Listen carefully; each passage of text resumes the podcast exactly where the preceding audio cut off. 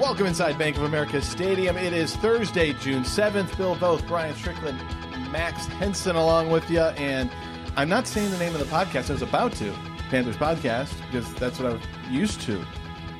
But this is a big day because we voted and things are changing. Brian, would you like to introduce the new name of the podcast, which, if um, you know, loyal uh, podcast listeners would know Right. coming?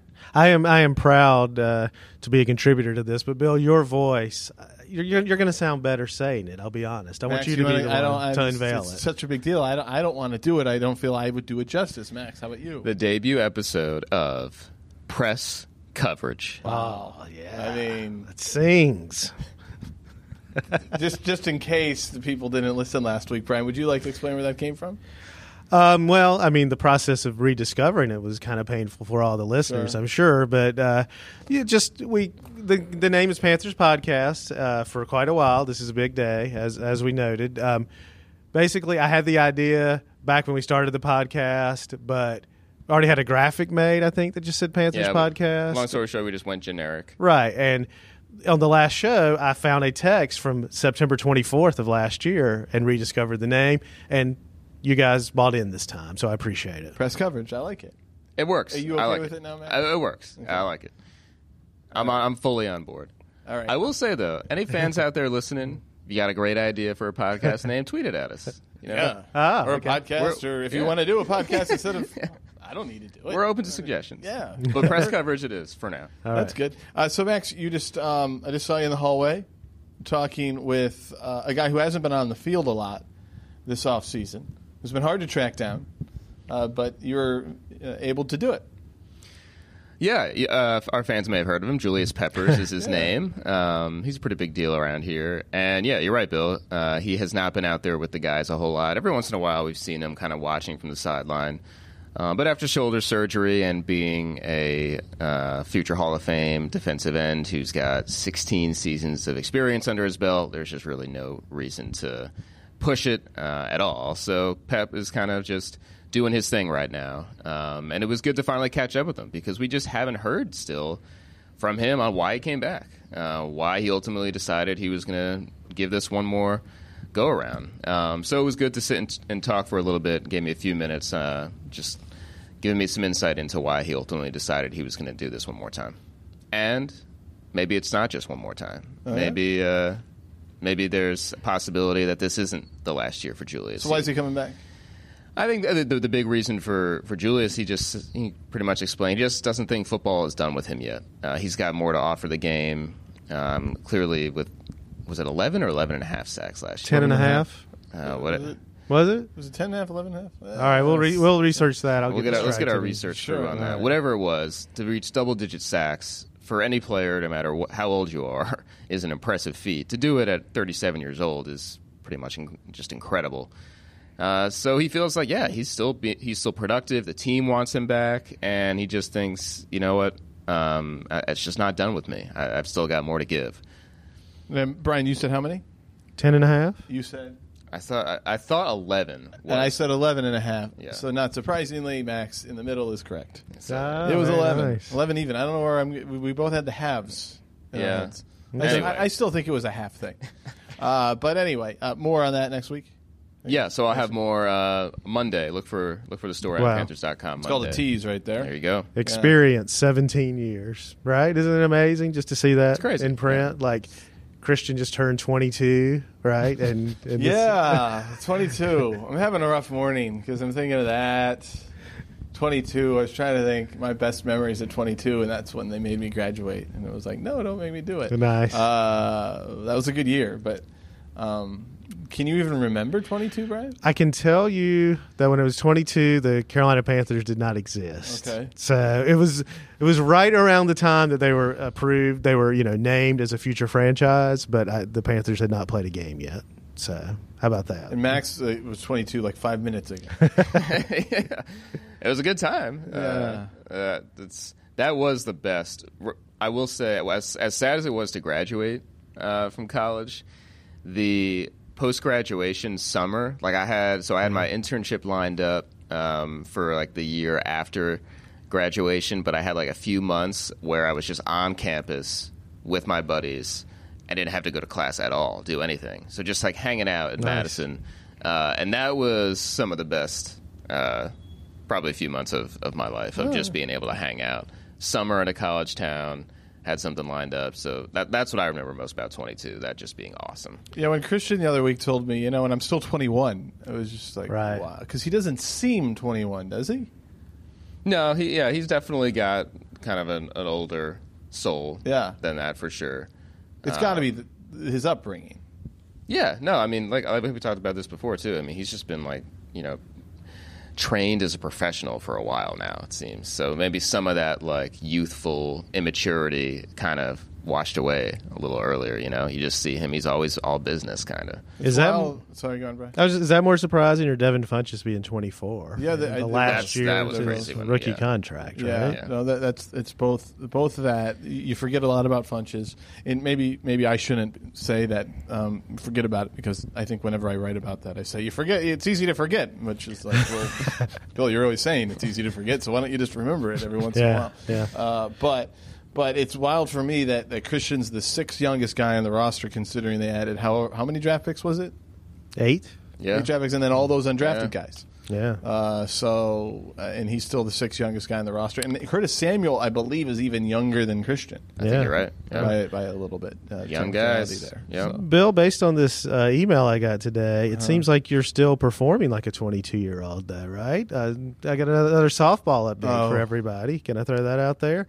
Looks like you were named team MVP for so your you're performance Not, you're not going to play softball. You're just going to read the emails about softball. That's correct. Okay. That's yeah. I'm, I'm, I think he's covering the softball team. Is what he's Yeah, yeah. As for MVP, Bill Voth did a great job of calling pitches, which I want Which to ask you joke, about 'cause that. There's no such thing in softball. Right. Making a play at the plate. What did you uh, get a force got out? over. Yeah.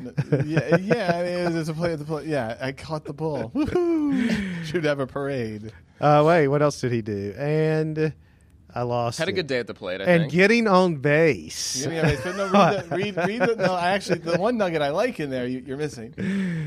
Um, is it after that? I really appreciated it when he made the 65 year old umpire clean the plate with his brush before the third inning. You know what? My pitcher couldn't see the plate. He was having a hard time cleaning the plate. So I that's said, "Sir, Yeah. can we can we clean this up?" He's like, "Ah, this is the hardest thing in the world to clean." I said, "Really? In the whole world, this is the hardest thing." He goes, "Okay." Maybe not this. How about like in this like hundred yard area? This is the hardest thing to clean. So, Oh, my gosh. Yeah, you had to. Uh, but anyway, yeah, I'm feeling very badly about myself this morning. Um, Max saw it yesterday. So when I was youthful, back in the day, I never had any muscle problems. I never had mm-hmm. any muscle pulls, anything like that. I broke a couple bones and stuff like that, but muscles were fine. And then I was in Vermont. It was my first TV job. I was, I want to say, maybe 23, 24. And I remember it specifically because we were, we were playing basketball every Sunday. And I would still try and go to church every Sunday, but there was this one Sunday I wasn't going to go to church. And the church was right across the street from where we were playing. okay? So while church was going on, I was playing basketball. There you go. And for the first time in my life, I pulled a muscle. Hello, if I if that's not a Uh, sign, I don't know what right. is, right? Uh, so anyway, so that was the first time, and I was like, oh my gosh, and and, and I learned then that the muscle pulls are are a much bigger pain than a bone break. This is a great um, press coverage, isn't it? It really is. getting into the X's and O's of football. Um, uh, because you just don't know when they're going to heal. And so Yeah. then I, I wanted to keep playing basketball, and it just kind of kept pulling. So anyway, uh, fast forward this many years later, and I can't do anything now that involves quick movements of the body without pulling something. And Max saw it yesterday in warm ups. Like while we were warming up, he saw me go down like I, I got shot from a sniper. yeah. That was exactly what it looked like. I mean, at, and at first I thought you tripped, so I thought it was funny um, because it was like, oh man, Bill just tripped and fell. That's funny. But then I realized I was like, oh no, that was the sniper that got him. That was the hamstring. Oh, my And the goodness. same thing. 'cause, ha- yeah, like I threw it over your head. You were like going to track the ball down, and then you started. You know, you did like your. I wanted to get a little, try yeah, get, yeah, yeah. You know, It fire wasn't even up a the full muscles. sprint, yeah. And then yeah, down he goes, and it was oh no. I don't know if you guys saw the video a couple years ago. Me and Jonathan Jones, Yep. formerly Yeah. Charlotte Observer, in, uh, Charlotte Observer, now Sports Illustrated. We did we did the whole right before Usain uh, Bolt's uh, race. We had a race in uh, Marriott Spartanburg hallway, and I'm actually thinking back on that. I'm surprised that I made it almost all the way down the hallway because that, that was a full sprint for me uh, w- w- before the sniper got me. It's Yeah. it's wild. So now I've, I'm coming into the realization. Last night I stayed up, like laying in bed thinking about this. Like I don't know if I can play anything anymore. I think I just have to finally give up because I ran a half marathon a few months ago. Never had any problems with any muscles, but it's not like I was sprinting, right? Yeah. Uh, I do yoga all the time, so I can do that. So like I'm that old that I don't know if I might have to just hang up playing things. Think you're done? Hmm. Calling it a career? Bill, you were MVP within that. Though. Think about that performance, that that grit. The team needs that. So yeah, getting on base. So what had happened is I just slap it into left field, and I would like take a very slow jog down to first base because Yeah. my hamstring was hurting so badly, and then they just put in a pinch runner for me. Oh. As I was running down the first base on, on one of them, I heard somebody from our bench say. He's going to get thrown out at first base as the ball was going into left field. But how much did they value you that they didn't pinch hit for you? They were like, "We need his bat, and then we'll worry I about probably the would have been upset, so they probably would have been afraid of that. Should we talk some football? Sure. Uh, this morning, I posted a thing about Matt Kalil, um, and I think I was very self conscious, and maybe I shouldn't have taken this route, uh, but I was self conscious of knowing posting something about Matt Kalil wouldn't go well with a lot of the fan base because their minds are already made up about him. Fair or not, um, and some of it is fair. Uh, that they don't want to hear it. And we heard last year at this time that he's as healthy as he's ever been. Yep. He's surprised not to even be feeling pain now, and blah blah blah blah blah. So now, if you're in and you go back to Minnesota, and there's articles from Minnesota about him saying he's healthy and all this other stuff. So now it's like uh, we're hearing it again. Right. But I, I do you think you got to give these guys an opportunity to just say where they where they're at and listen to people and, and listen and talk to trainers and talk to coaches and say, all right, this is what they're saying. You might not want to believe it. Yeah. Y- You might think he's he's he's not a great left tackle, and and maybe he, he maybe this is just who he is. But this is what they're saying. Yeah. Yeah. Bill, I enjoyed the piece, though, I will say. Uh, so I don't think you should be upset about it at all. And I will say, when I started reading it to edit it and I read the lead, I thought, didn't we hear this last year? Just like you said. But you get into the piece and you talked about, um, you know, that he was still limited in a way, or had to retrain other body parts, other muscles, other movements, right? Because kind of over time, because of the hip issues, he had he didn't have the fluidity of movement that he had before. Okay, I'm getting lost As, in no, as it was explained Yeah. to me, and I think I went back and I added this after you you read it, so you might not have seen it. But it was as it was explained to me. The longer your muscles get familiar with one way how you're moving them, That's what I was trying to say. the longer it takes them to then get acquainted with the a, a new way of, of mobility. Right. Yeah. So that that made a lot of sense to me, and you know, just statistically, it's not all about you know pro, pro football fo- focus. You know, I, I mock their stats Sure. on occasion, but the you know blamed for allowing four sacks in the first three weeks and then three and a half sacks over the last 14 games. I mean, a notable stat, right? Yeah, it's.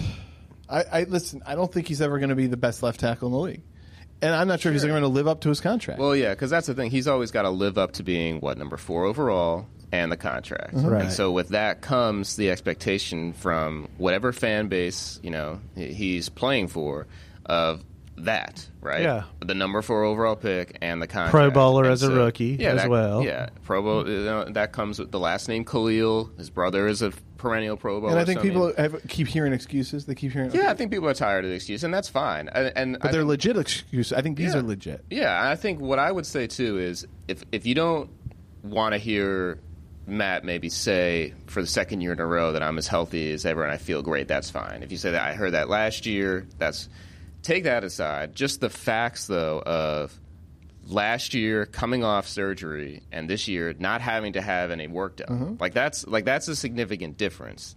And in Minnesota, when he had you know different things worked on throughout his time there, like he he is coming through. I think the point that he made that I resonated most with me was that like instead of having to rehab, he's being able to strengthen things, which is a big deal for these guys. So Whereas in the past, coming off surgery, and we know the challenges that that presents players, he doesn't have to deal with that, and we'll see how that impacts his play or doesn't.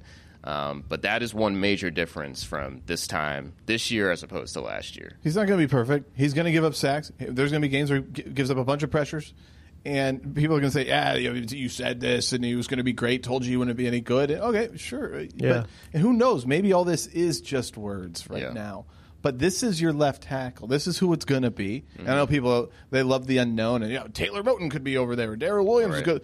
This is who it is. Right. Whether you like it or not. And and and so here's what they're saying.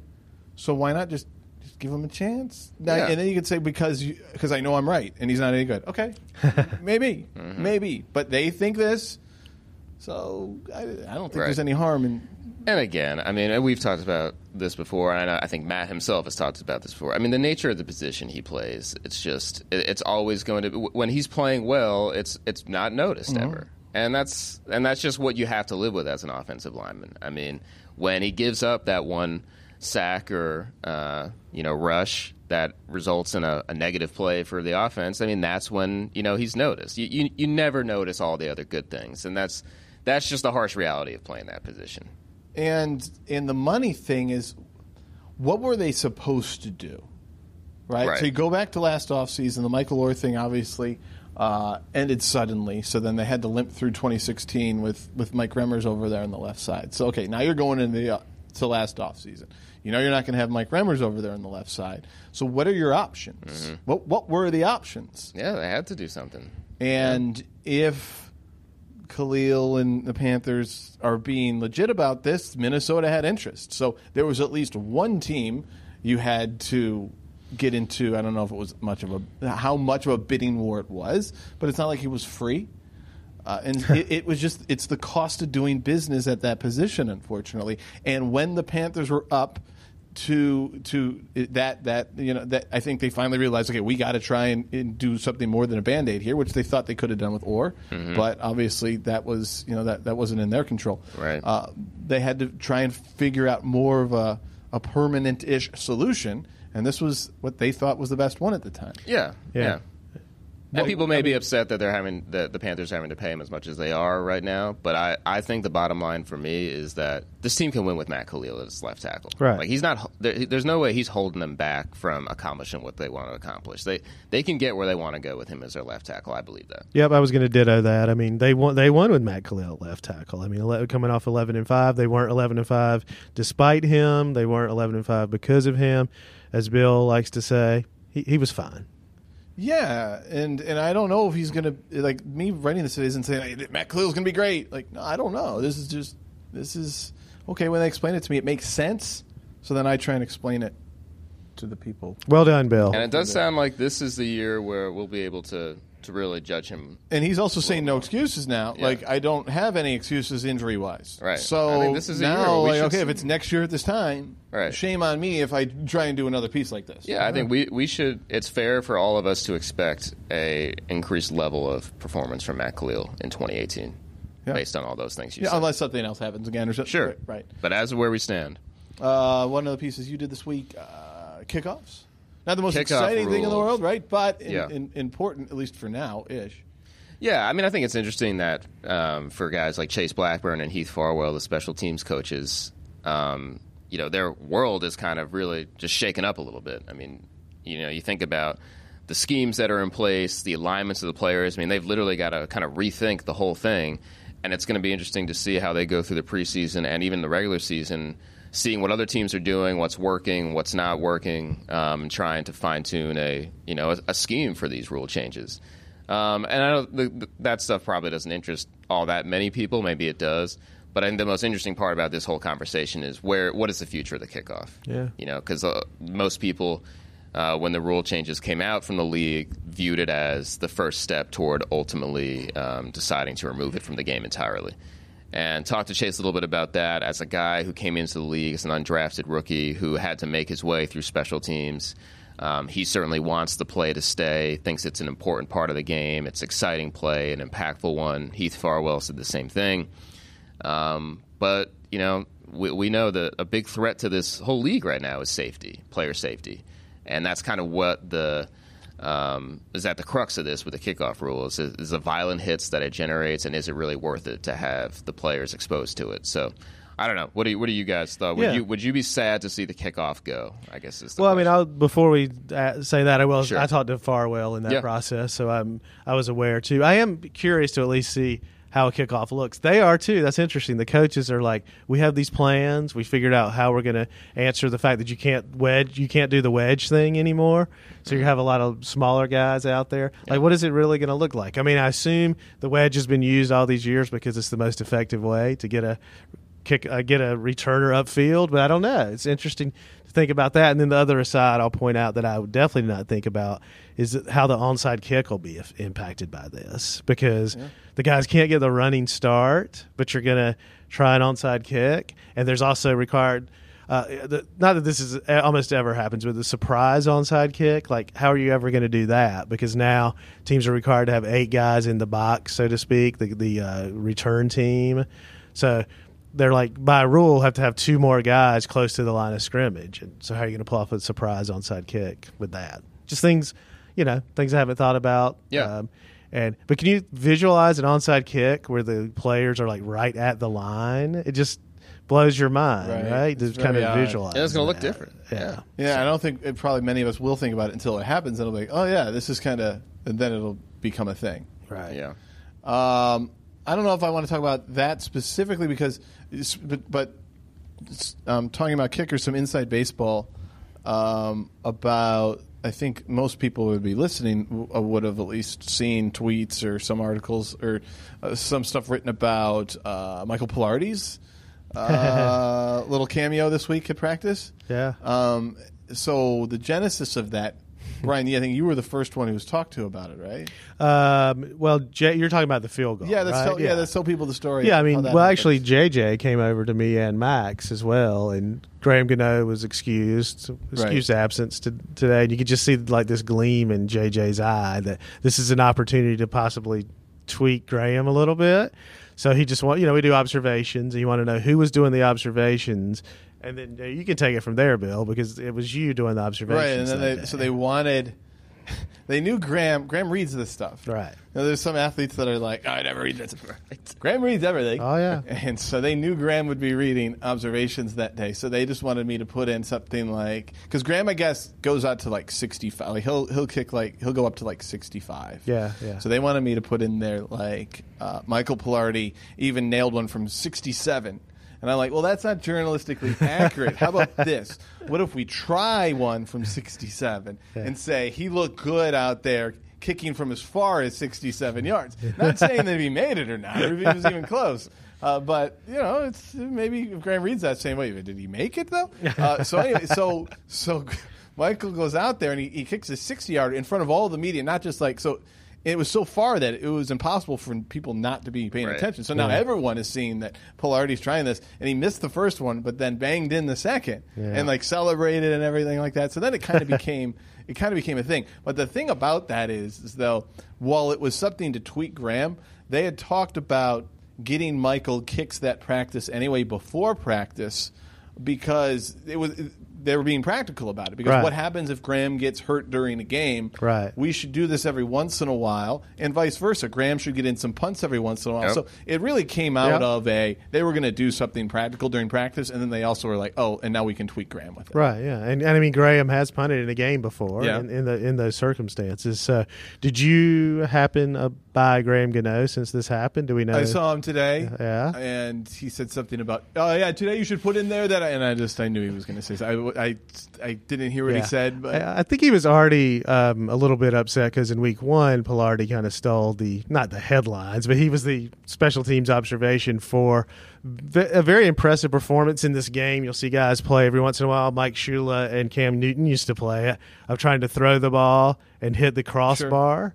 And I mean, Palardy nailed three in a row, including one from 45 yards. I Palardy's a good athlete. right? So uh, I you saw know, him playing in that that Kalil Ryan Kalil's got that pig like hoop up it, and Yeah. like Palardy shoots on it, and Right. it was, he was a pretty good distance, and he just kept he was draining a bunch in a row. Yeah. So go figure. All right. Uh, speaking of good athletes, right? We had the Hornets in yesterday, uh, so which kind of brought up the idea of. Right, if you took some Hornets and put them on the Panthers, where would they go? Ron Rivera yesterday said, you know, the two the two pretty good obvious ones, Dwight Howard at tight end and Kemba Walker in the slot. But then it's like if Yep. you're going to move Panthers onto a basketball team, Yeah. how would you line them up? So before the podcast, we each made a starting lineup. We have no idea who's on whose roster. Uh, I think we can guess some of the players that are probably going to be included. Uh, but but Are we ready we to will reveal our it now. Lineups? Who's going Who- first? Not me. I'll go me first. I'll go first because I have I, I am confident I have the best lineup. Okay. So All I'm not going to I'm not going to do anything dramatic and be like I just I have a feeling I'm going to say my lineup. It's going to jog your guys to be like oh, hmm. maybe- Okay. and then you might switch some guys. Oh, it might but even- anyway, yeah, I'm yeah. I'm okay. So here's who I here's the list of guys that I picked from.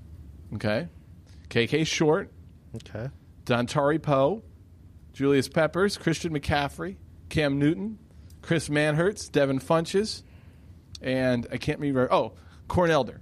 Mm-hmm. So that was eight. Okay. So from the eight, I had to pick a starting lineup. Corn Elder is your starting point guard. Corn, uh, people don't know, uh, he could have played basketball at Miami.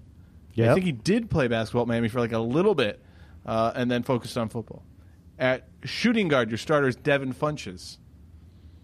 I like. I, I really like that. Um, I don't know if you've ever seen Devin dunk before. It's it's pretty wild. There's a couple um, videos on the internet about it, but I think he's got a pretty good shot too.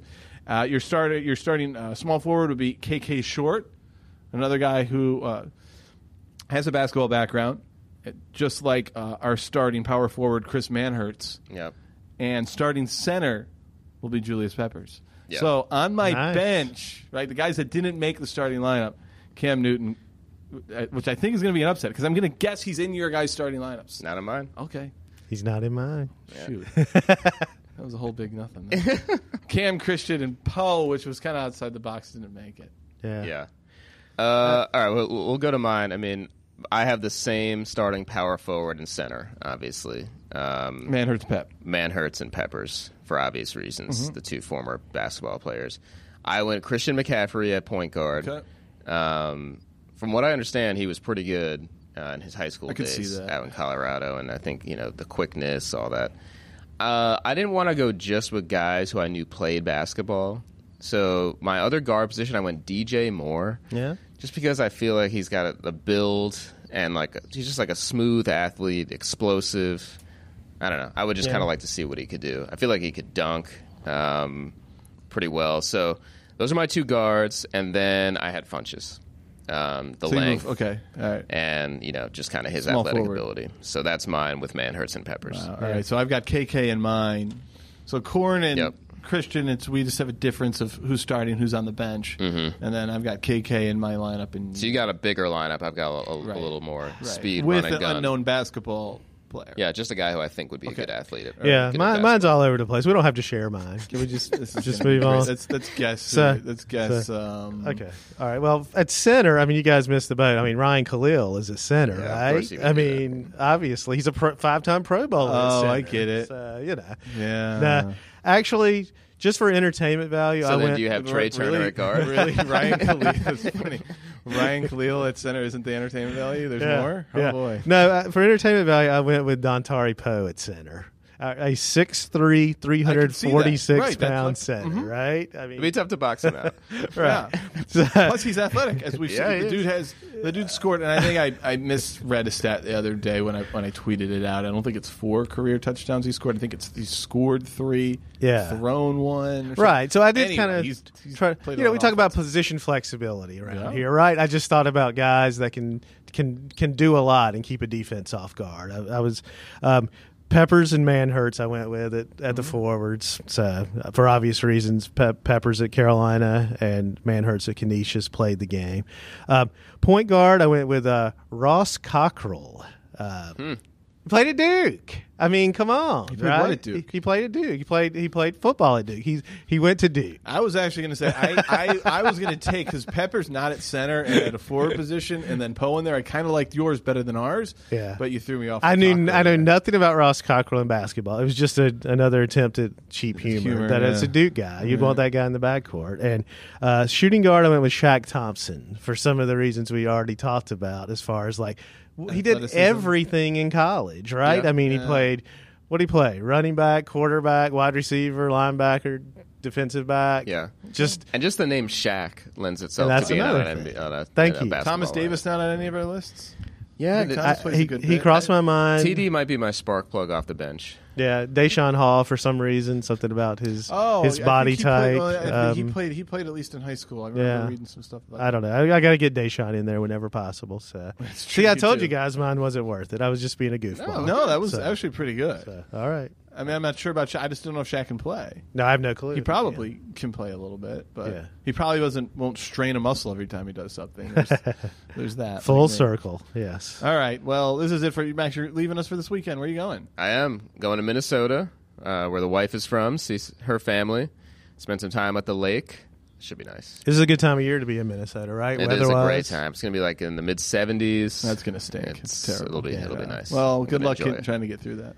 Yeah, no, Bill, I are we appreciate gonna- you guys' support. Are you playing golf tomorrow? I am. That's right. You guys Yeah. hitting the links. you know, Brian's the top seed, right? yeah, Brian with the A group, of yeah, course. a little uh, in-house golf event yesterday, uh, tomorrow. I don't know if we'll dare talk Yesterday, about yeah, that. we're well, I trying to pulled- put it in the know, the thing is, I think I can. When I said I, don't- I can't play anything anymore, that pull, I think I can actually play golf. Which then, for people that don't think it's a sport, yes, I don't think I can play like really proper sports anymore. I can Yeah. play golf. I think We will have We'll see. carts, so that's good. Yeah, thank So- goodness. you guys don't need them.